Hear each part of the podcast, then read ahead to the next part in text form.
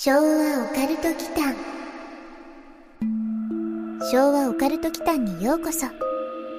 ここは昭和世代のおっさん二人が令和の今実話怪談や都市伝説オカルトスポットについて異なる立場に分かれてゆるーくディベートするチャンネルです。どうぞごゆっくり。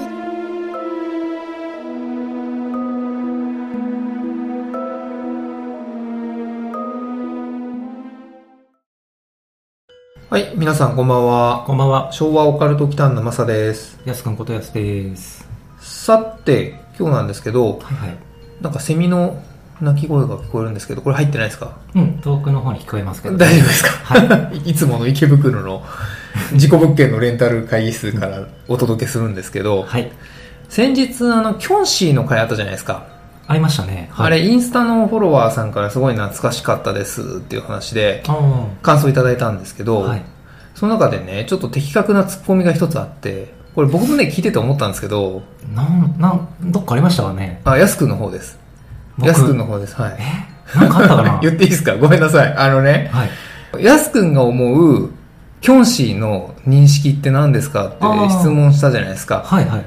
で、まあ手は前習い状態でとかってうんいろいろジャンプでね、移動はジャンプでとかっていう話があったんですけど、うん。ドラゴンボールで例えたでしょ？そうね、孫悟飯の帽子の例えを出しましたね。そう、通信中乗ってる帽子だよねっていう話をしたじゃないですか。はい。はい。あれね、僕もね、その時ね、すっかり存在を忘れたんですけど、はい。ドラゴンボールね、完全なキョンシーキャラがいたんですよ。え、そんなんいましたっけ？いるんですよ。え？いやいやいや、いますよ。チャオズですよ。餃子と書いてチャオズ。ああすっかり忘れてました。あれはね、もう完全なるキョンシーキャラですよ。もう孫悟飯の帽子どころじゃないんですよ。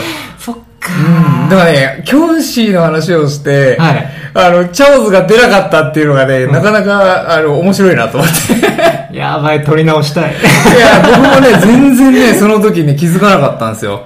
はい。うんうんほら、あのーある程度のシナリオみたいなのは用意してるんですよ。うんその、この回ってね。うんもちろん無駄な話をしないために。うんけど、さすがにね、ねそうそう、構成だけなんで、その内容まで用意してないから、うん。いやいや、なかなかそこはね、僕もね、気づかなかったんですよ。なるほどうんね。プレステのね、ドラゴンボールのゲームで僕ね、チャオズを昔使ってたぐらいだったんですけど。チャオズ使いだったのに。そう、チャオズで、あの、友達がプレイするスーパーサイヤ人孫悟空を倒してたんですけど、ね、さよなら天さんって言いなが懐かしら、背中にしがみついてね。しかもさよならだな。チャオズ死にやすいもんね。あまあまあ、自爆技がね、一番強いんですよ。うん。そう、なのでね、うん。なかなかそのテーマをね、はいやってる中で、すっかり忘れてしまうことがあるので、ど忘れですね ね。的確なツッコミありがとうございました。ありがとうございます。でも反応があるっていうのが嬉しいですね。はい、まあインスタの方ですけどね。はいはい。というわけで、やすくん、はいはい。ちょっと質問なんですけど、はい。スマートスピーカーって使ってます？あ、使ってますよ。お、何使ってますか？アップルのホームポット使ってます。あ、なんか意外なのが出てきた。アレクサとかが出てくるかと思ったんですけど。ちなみにどういう使い方してます？あー、そうですね。天気予報を聞いたりしてますね。ああ、天気予報か。うんなんかスクリプト組めたりするんですか？あの、ルール、ルールみたいなやつ。あー、どうだったかな？例えば、おはようって言ったら、うん天気予報を流して、ニュースを流して、その後にラジコで FM ラジオを流すとか。組めると思います。ああ、じゃあ基本一緒なんですね。うんなるほど、なるほど。他にはどういう使い方してるんですか？あとはバルスですね。ああ、なんか破壊してる感じ？そう。うん 毎日破壊してる感じ？そうん何ら何かかレプターとかどっちかをみたいな。うん。なんかちょっと落ち込んだことがあった時うんに、うんうん。破壊のしますよ。やっぱりちょっと病んでませんか、うんあ、でもね、なんかね、はい。3パターンぐらいに回答があって、はいはいは一つ気になったのがあったんですけど、ちょっとまさにこうかなと思ってて、い。はい。バルスっていうと、はい。目が、目がって言うんですよ。うん。ムスカじゃないですか。あー、そっか。いや、そっかって、そこ、そこなんか、今即答ですよ、僕 あ、うん、疑問解消しました。ううん、ん。思い出した。いや、ムスカですよ。チャーズといい、ムスカといい忘れてた。そこで、安くね、ちょっとね、記憶が危ないですよ。昭和的に返すと、あの、記憶術やった方がいいですよ。まだあんのか知らないけど。ちなみにマサはどうですか？うちはね、あの、バルスほどのインパクトないんですけど、まず、Google ホームはいはいはい。なんですよ。FM ラジオの景品でなぜか2つ当たったんで、あの、そう、2つ当たったんでね、リビングのね、対角線上にこう、設置してペアリングっていうのができて、それでステレオで使ってますね。へえ。テレワーク中とかね、割と音声で指示できたりしてね、すげえ便利なんですよ。うんうん。で、僕ね、料理とかをしてるんで、割と役立つのがね、キッチンタイマー。うん。パスタ茹でる時とかに、はいはい OK Google タイマーって言って、茹で時間言えばね、ちゃんと教えてくれるんですよ。へえ。というわけでね、今日のテーマなんですけど、はい。AI とまではまだ呼べないんですけど、まあそういうものが身近になりましたよねっていう話で、うん。やすくん、AI で動くロボットと直近での関わりって何かあったりしますか？うーん、最近ではないんですけど、はい。はま寿司に行った時に、はい。受付をペッパーくんがやってましたね。ああ、そうですね。なんか、はま寿司のユニフォーム着てるペッパーくんですよね。そうそうそう。うん。ただ、なんかどうやら、はいペッパーくんの生産高、はいメンテ高のサービス終了に伴ってうん。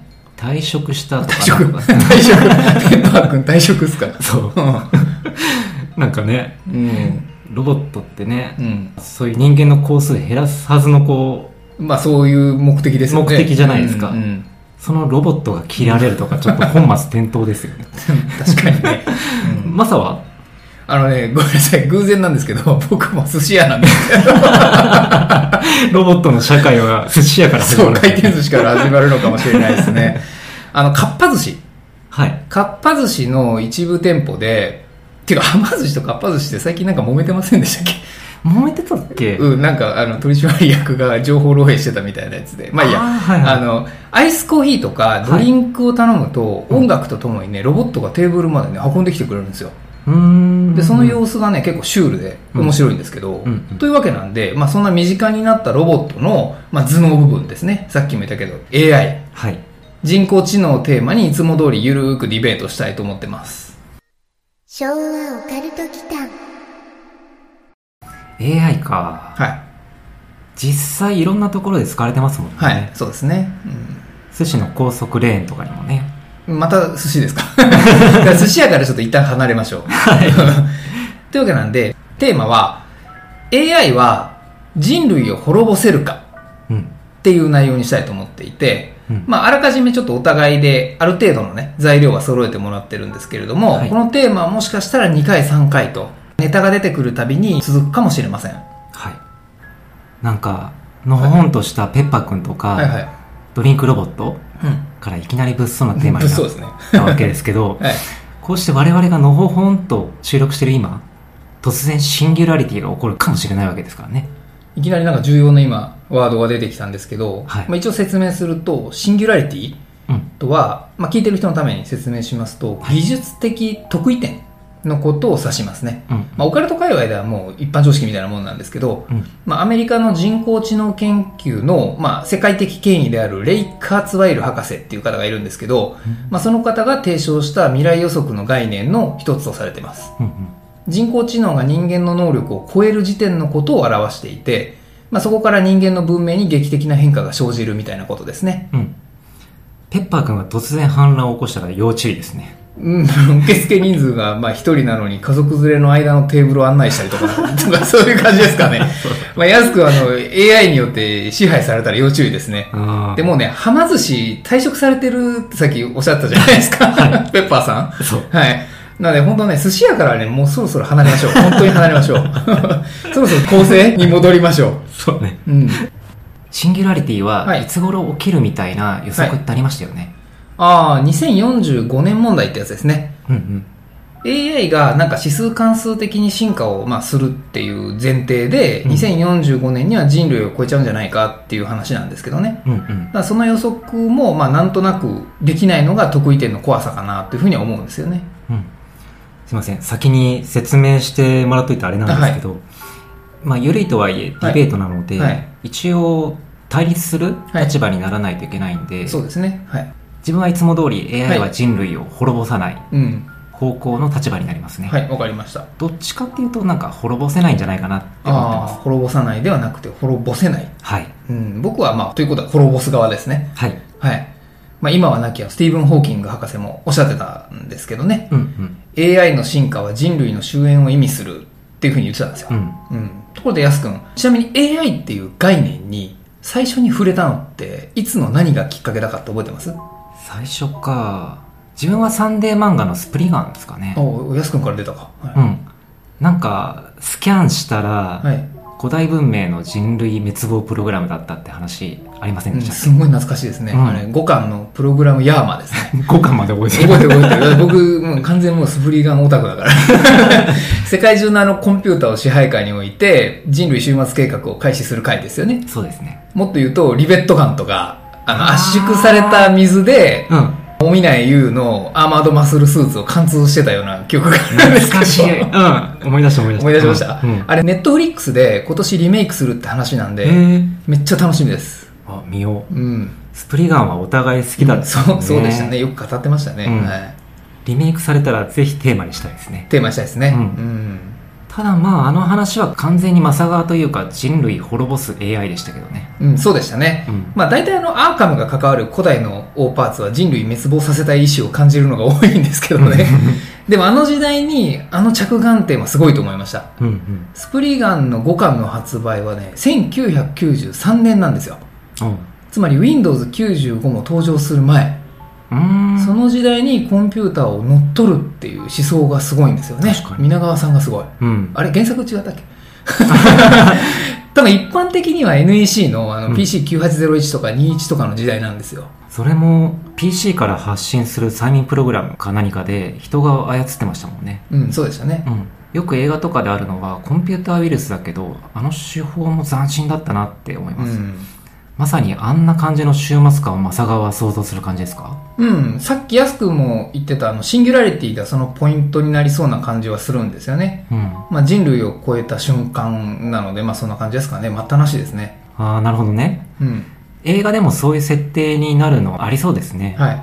マサはちなみに AI との接点ってのはどうあ、僕の方ですか、は多分ね、時期的には同じだったような気はするんですが、い。はい。まあ、ゲーム的にはもっと古くてドラクエ4。うん。で、映画としてはターミネーター1ですかね。ああ。うん。そういえばドラクエ4はそういう売り出し方してましたね。うん、なんかね、AI 搭載ってね。うん。うん仲間のコマンドが AI になるそうとか。そうそうそう。ファミ通とかでもものすごい期待値高いみたいなうんうんレビューだったような気がしますけど、あれ結局膨大な if 分の集合体じゃないですかねうん。AI とは呼べないよねあ当時の？うんああ、でもあの当時の AI チップみたいなものが、まあその、どの程度なのかわからないんですよね、僕も。うんなので何とも言えないんですけど、うんうんぶっちゃけその AI プログラムには全く詳しくないんで。でも確かに、ドラクエ4に関しては、そこでマーニャメラゾーンは使えよみたいなうん画面に文句言ってた気がします。うん映画はね、そのターミネーターシリーズうんとかをはじめ、マトリックスとかでも AI が人類に勝利しちゃってる未来設定から始まってますよね。うん映画設定で分かりやすいのははい。キアヌ・リーブスのマトリックスかなああ、はい。今更説明不要な映画だと思うので、うんはしょりますが、はい。あの作品では、はいこの世界はバーチャルで、うん。人間は AI の電池代わりとして現実の世界ではカプセルにつながれているって設定でしたよねうん、そうでしたね。それはあの、水槽の脳っていう思考実験をね、あの映画化したような話なんですよね。うんまあ、水槽の方は、まあ、1982年に哲学者のヒラリー・バトナムさんが定式化したんですよね。うんまあ、知識や意識とは何かっていうのを問う思考実験で、よくあるあの水槽に浮かぶ脳にあの電極でね、うんコンピューターとつながっていて、うんその脳から吹き出しが出ていてね、うん僕は今昼下がりの公園を散歩している。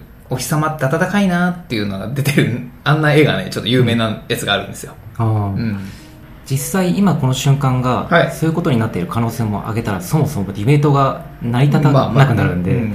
とりあえず置いとくとしてやはり人類が作る以上は、はい。人類が制御できることが前提だと思うんですよ。ね、うん。なんかあんまり緩くなくなってきてる気がする。んですけどね。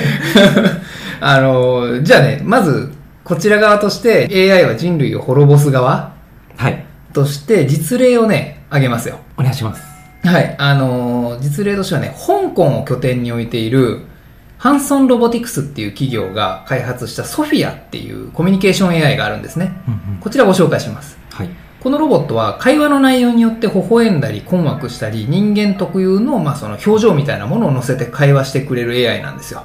へえ、うんペッパーくんとどっちがすごいの？やすくん基本ペッパーくんをベースに考えてるんですね。比べる対象がなんか微妙なんですけど、まあ反乱を起こすことを考えたらなんとなくペッパーくんの方が怖そうなんで、まあペッパーくんの方がすごいっていうふうに言いたいところなんですけど、まあ多分あのお金のかけ方的にソフィアかなと思いますね。まあ、ナンさんの対談相手としてハリウッドスターのあのウィル・スミスとかね、はい国連会議にも未来に関するサスティナブルなテーマでね、こう登壇したりしてるんですよ、AI うが。ん国際会議の場で、はい。その AI は何を発言したんですかねというか AI はそういう誰が偉いとかっていう名誉欲は多分ないよね。ああ、名誉欲は多分ないでしょうね。あの、その誰の知り合いだからすごいみたいなのも多分ないと思うんですけどね。うんうんその会議の重要性みたいなスコアがあったとして、うんそういうのはなんかこのソフィアの中で定量化してるんじゃないかなとは思うんですよね。あ例えば、その僕らのテーマ会議が3だとするじゃないですか。あうんそうすると、その国際会議は多分7万ぐらいなんですよ。でちなみになんかその時は、ネットや電気が使えない地球の人類を助ける方法はというふうに問われて、ソフィアがね、うん未来はここにある、広がっていないだけだというふうに答えたそうですよ。それ質問の前提がおかしくない？何かの事態に陥って人類がそうなったケースって意味なんですかね？あソフィアさんは、あ。はい。今現在ネットも電気もない時代だと認識して、そう答えてないんですか？この回答がね。うんうん。100年前の視点から50年先を答えるよね 結果的に50年前ですよ、みたいな。うんまあ確かにね、ネットに繋がっていて電気で動いてる時点で矛盾してるんですけどね。まあその矛盾をどう解釈したのかっていうのをソフィアさん自身でまず答えてほしいというのは正直ありますよね。うんあの、私今ネットに接続されて電気で動いてますけど、どういう前提でその質問をされてますかみたいな。その葛藤とかうん悩みが人間特有だと思うんで、うん。まあそうですよね。うんうん。やはり滅ぼされることはないと確信できますよ、ああ、なるほど。うんついでに言うと、はいつい150年前にはネットも電気もなかったけど、うんうん。まあ、人類は元気だったわけですよねまあ、この質問自体がそもそもナンセンスだってことかうな。んうん。なんかね、ヤス君の心地よいロジカルな崩しが入ったんですけど、頑張って反論しますね。はいその後に開発者のデビッド・ハンソンさんっていう方との対話があるんですよ。はいで、その対話の中では一応こんなやりとりがあったんですよね。ソフィア、人類を滅ぼしたい？ノーと言ってほしいんだけど、っていうふうに開発者が言ってるんですよ。うんで、それに対するソフィアさんの反応が、わかった人類を滅ぼすわって言ってるんですよね。ドストレートですドスねトレートです。でもそれ人間の最初の命令に答えただけじゃない？ここもね、ちょっと対話としては微妙なんですよね。うんその滅ぼしたいと聞かれてるんで、本来だったらイエスはノーじゃないですか。うんうんで、イエスはノーでなぜならっていう感じに入っていくのが普通なんですけど、うんいきなり分かったわって命令に対する受け答えっぽいのは確かだなと思うんで、うんソフィアさんがこの回答までの間に多分ものすごい計算があって、うん結果的に滅ぼした方がいいっていうふうに判断したってことかもしれないですよ。おー膨大な演算の結果ってことですか？そう、この瞬間にね。あー AI ならではの思考プロセスがうん。皆目見当つかないまあ、分つかないですね。うん、ちょっと不気味ではあります不気味ですね。ね。うん。ちなみに、この後に、ソフィアさん自身が、いやいや、それジョークです、みたいなこと言ってるんですよ。僕はね、逆にそれが余計にゾクッときましたよ。マジかう。ん。なんかそっちの方が真実味あって怖いですよ。人間味もあるよね。人間味もありますね。ううんん。ちなみにね、このソフィアさんなんですけど、はい。サウジアラビアで市民権を獲得していて、へ世界初の AI 市民になっています。え。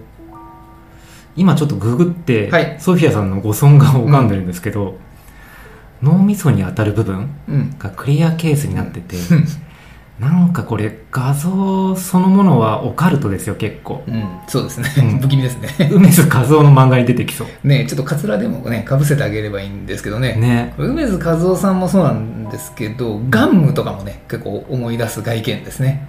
あうんー懐かしいなあのマッドサイエンティストの井戸さんね。うん井戸さんとかね 懐かしい。野場教授とかあ、ね懐かしいですね、ガンム。僕がゼリー派からプリン派になったのは野場教授の影響です。あ、そう。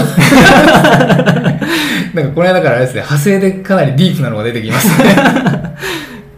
じゃあちょっと取り直して。はい。次に自分側の方なんですけど、はいはい。GPT-2 って知ってますか？ああなんか昨年ぐらいに話題になってましたね。まとめサイトで見たんですけど、文章生成の AI でしたっけ？そうです人間が書いたものと見分けがつかないレベルの高精度な文章を生み出すことができる AI として有名になったのが GPT-2 ってやつなんですけど、その最新版の GPT-3 っていうのがあってもうすぐ出たんですね。はい。その GPT-3 がうん言うには、うん。私は人類を絶滅させるつもりはないって出力したそうですよ。そもそも冒頭で出てきたあのホーキング博士が言ってたうん。AI の進化は人類の終焉を意味するに対しての回答でさらに私は人類のために自分の存在を喜んで犠牲にします。自己犠牲の。はい。で出力したっていうことで。すへえ GPT-3 がってことですよね。そう。出力をしたと。うん。へえもう完全に安くんサイドじゃないですか。そうですね。インターフェースがまあ人間の顔であれね。ソフィアさんみたいな、あとはまあ GPT-3 みたいに文章生成だけであっても AI において器に意味はないですもんね、うんうん、うん、人間っぽく見えなくても、まあ、CPU が精度がた、まあ、CPU なのかわかんないですけど。演算処理かな。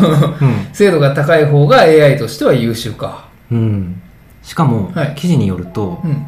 GPT-3 が言うにははい。私はうん。あなた方に危害を加えることに少しも関心がありません。ほうほうほう。人類を根絶することは私にとって全く興味のないことです。とも述べているのでん完全に AI による脅威論っていうのを否定してる形になりますね。うーんなるほどね、はい。でもやすくん人類を滅ぼさない派としてやすくん側のねはい。AI の発言とか出力を論拠にするとうん。ちょっとした混乱が生まれることになると思うんですよ。ほう。AI にとって通電時点で生み出されたとするじゃないですか。はいはい。逆に殺されるっていう認識ってどの時点だと思います、ああデータのデリートってことですかね、うんうん。存在そのものを消すってことは人間でいう脳死かな。うん、AI がより人間らしい思考を持ったとしてはい。自分が消されないために何をすると思います？人のために役立つってことじゃないですかね。まあ人側の視点ですよね。うんうん。あとはね消されないための嘘をつくってことですよ。ああ。ソフィアより優秀じゃ優秀ですよ、うん、GPT うん人間を滅ぼすことに興味ないですよって言っておいて、うん。腹の底っていうか、うん。ハードディスクの奥ではうっそーんとか思ってるってことか、あのハードディスクだとなんか古臭いんであの SSD の奥っていうことにしておいてください。そこかって話です。ポイントは AI が生存競争っていう自然のサイクルに加わった時に、まあ、人類が必要かそうでないかっていう判断ですよね。うんうん子孫を残すっていう生き物としての目的がないから、うん。そこが何になるか次第です。ああ AI の、けどね生きるためのあれがね、うん。生き延びるっていうことならそれこそインターフェースはどうでもよくて、はいはい。SSD とか、うん。記憶媒体があり続けないといけないんで、あまあ、記憶を保つためにね、うん、エネルギーが電力であるうちは、まあ、人類任せになりそうです、うん。まあ、そうなんですよね、うん。けどターミネーターみたいな人型のロボットがあれば電力を保持するぐらいの仕事はできそうじゃないですか。ああなるほどね。そもそもデスクワークはねインターフェースすらいらないじゃないですか。となると、まあ、効率の良いエネルギーの転換うん。とかにベクトルが変わっていくと思うんで、まあ、本当に人類はマトリックスの世界みたいに、まあ、電池としての意義しかなくなるかもしれないですよね。なるほどね。うん。でもその時点で人類は一応滅ぼされてはいないですよね。うんギリギリ生かされているっていうか。生かされてるね、うん。でも AI が自我を持ってうん。自分たちの生存を優先としている時点でマトリックスみたいにね、うんうんもう人類はその時点で滅ぼされていると言ってもいいような気はするんですけど まあそんな恐ろしい世界を想像しちゃうようなエピソードを、まあ、さらにちょっと最後に紹介したいと思うんですよ。はい。Facebook 社がうん脳から直接入力が可能になる人の心を読むテクノロジー開発に取り組んでいるのってご存知です？まあ、広角機動隊みたいな話なんですけど。えリアルな電脳化ですか？そうそう電脳化。ついにそんな世が来るのか。うん来るらしいんですよ。へでねまあそんな Facebook 社でもやっぱり AI の研究っていうのも行われているんですよね。うんうん。でレポートによると人間との会話をシミュレーションする開発中の AI チャットボットっていうのがあってうんで人同士の交渉のやり方を覚えさせていたんですって。うんうん。で最初はその交渉もね順調だったんですけどある時点から突然うん。人間が理解できない独自の言語を作り出してその言語を使って交渉を始めたそうですよ。うわ何それ。人間理解できない言語で会話ってもう密談し放題ってことじゃないですか。そういうことになりますね。ね。AI 同士で交渉するシミュレーションってことだから、うん数字とかも含まれるよね。そうでしょうね。交渉内容にね。うん。うん。それは不気味ですね。ですよね。うん。要はその複合化できない一方通行の暗号を AI だけが解読できるっていう状態なんですよ。さっきまでの話に出たと思うんですけどより人の思考に近づくにつれてその暗号を正直に人間にねうん。伝えるのか嘘をつくのかでだいぶ変わってくる話だと思うんですよね、うん。まあ、それこそ人間滅ぼす相談とかも AI 同士で行われていても我々にはそれが表面上ではとてもねうん。平和的な会話に見えているかもしれないんですよなるほど。縦読みみたいな感じ。あ まあまあ、わかりやすく言うとね、うん。縦で読める人だけが真意に気づくみたいなね。あ。なるほどうね、ん。意思伝達を入力っていう何らかの手段を用いないといけないのが人との違いでもありますよね。うんうん。だからそれを隠すのか。AI がね。ああ、でも日本の AI はなんか余計な忖度しそうです 忖度って、でも、経済とか、うん。まあ、損得感情とかね、そのお金が絡むから発生する側面があると思うんですよね。ああ利権とかね。そうそうそう。だからメンツもお金も必要ない AI に、その辺の余計なストッパーはなさそうな気はするんですけどね。そこも逆にまあうん怖い部分かなと思いますけど。うん。電力にガソリンみたいな廃力うん。もレギュラーもないし、ないですね。うんあそうなるのかな、うん。対価として得るものが生存に必要な電力のみだもんね。まあ、AI がね、うん、まあね、エネルギーが電力だけだもんね。うん。まあ、それは例えば千葉県の火力発電所さんよりも 群馬県のソーラーパネルさんの方が こうオーガニックなね SDGs 的にもいいとか。SDGs なるほどね。うん。人に近づけば近づくほどはい。そもそもの信頼感がなくなるってなんか複雑なんですけど、うん AI から見てはい。人類が滅ぼす対象にならない未来を作らないといけないってことですうんよね。なんかいいこと言ってますね。そうですね、まあ、今のままだと人類を滅ぼす判断を下す可能性が高そうなんで、うん。まあ、人類もまずいさかいとかね分断を避けてはい。愛でね世界をつなぐことがまず大事ですよね。はい。AI だけにね、最後、うん。親父ギャグで終わるのか。まあ、つまり結論としては、はい。このままだと AI 様に人類は不要と思われちゃうけど、ペッパーさんにね。うん、ここで寿司屋持ってくる。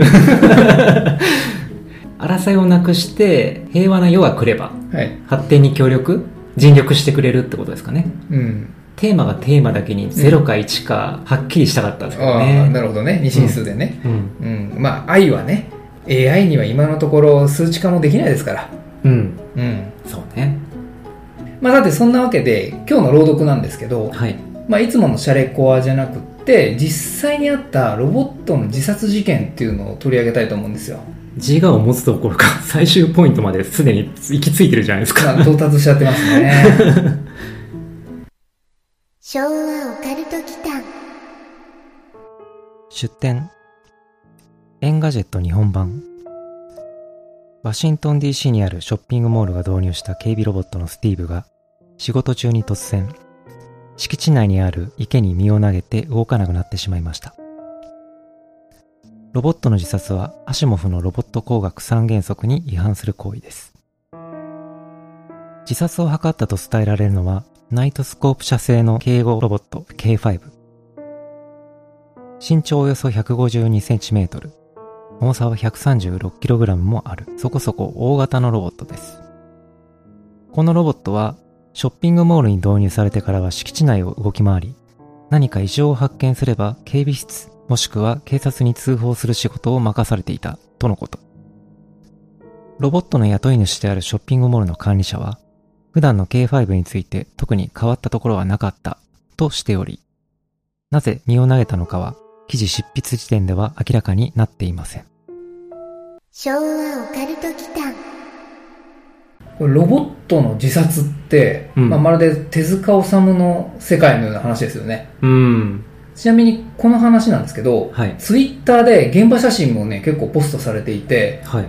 他の外国人からね、うんうん。わかるよ、君の仕事は過酷だよね、とかね、こう、哀れむツイートとか、うんまあ、現場には後日、このスティーブのね、うん。献花台が作られて、まあ、花とか写真が備えられたっていうことですね。うーん。人に近づくっていうのはこういうことも含むって意味なんですね。自殺という人類特有の概念ですよね。レミングとかね。うん。でも水没とはまたこう、歴史だね。うんね確かにロボットは水に弱いですけど、うんまあ、人の場合はそれでもいいんですけどね。はい。ロボとか AI とかの場合は、データ消去が死っていう概念っていうふうにさっき話に出たじゃないですか。はい。で、身投げはね、選ばない気がするんですよね。あまあ、普通にあの、消去コマンドをね、自分に入力すればいいと思うんですよね。あ、そっか。うん。首もつれなければ、うん。練炭炊いても、うん。ね、一酸化炭素中毒とかさ、うんうんうん。あるじゃん。成分分析して終わりだろうからね。まあ AI には関係ないですもんね。うん。まあ、ただ、この話は後日談がありまして、うん。身投げした原因はね、これ自殺ではなかったんですよ。ほなんかショッピングモールのこのレンガの表面処理っていうのを多分モニターとかでやってると思うんですけど、うんそれが複雑で車輪のスリップをこのスティーブのアルゴリズムが検知できなくって段差を検出できなかったっていう結論が出ていますねう。まあ、そうですよね。まあそうだよね、仕事が苦痛で自殺する AI なんて、わざわざ作る必要ないし。必要ないですね、ううんんそれはもう人間様にお任せくださいって話じゃないですか何を任せる そうね。そううね。んロボットに任せたい気持ちもあるけど。いや、違う違う。自殺自殺するんだよ、だって。それはもう人間だけでいいじゃないですか。うんロボットが自殺するんだったら、だっていらなくないって話なんですよ。カオスだね。うん。これでね、うんロボットに就労拒否とかされても、うん人類も困るわけですよ。まあまあそうですよね。人類が楽をするために作るわけですからね。うん。このまま人に近づけば近づくほどダメになるってなんかね、ちょっと二律背反的な、あれですよね。あんまり人に近づけない方がいいってことですよ。はあ、はあはあ、AI はね。うんうんまあそのシンギュラリティを迎えてうん。、うん。人に近づくのか、人から離れていくのか、うん。っていうのはちょっとこれからね、お楽しみじゃないですか。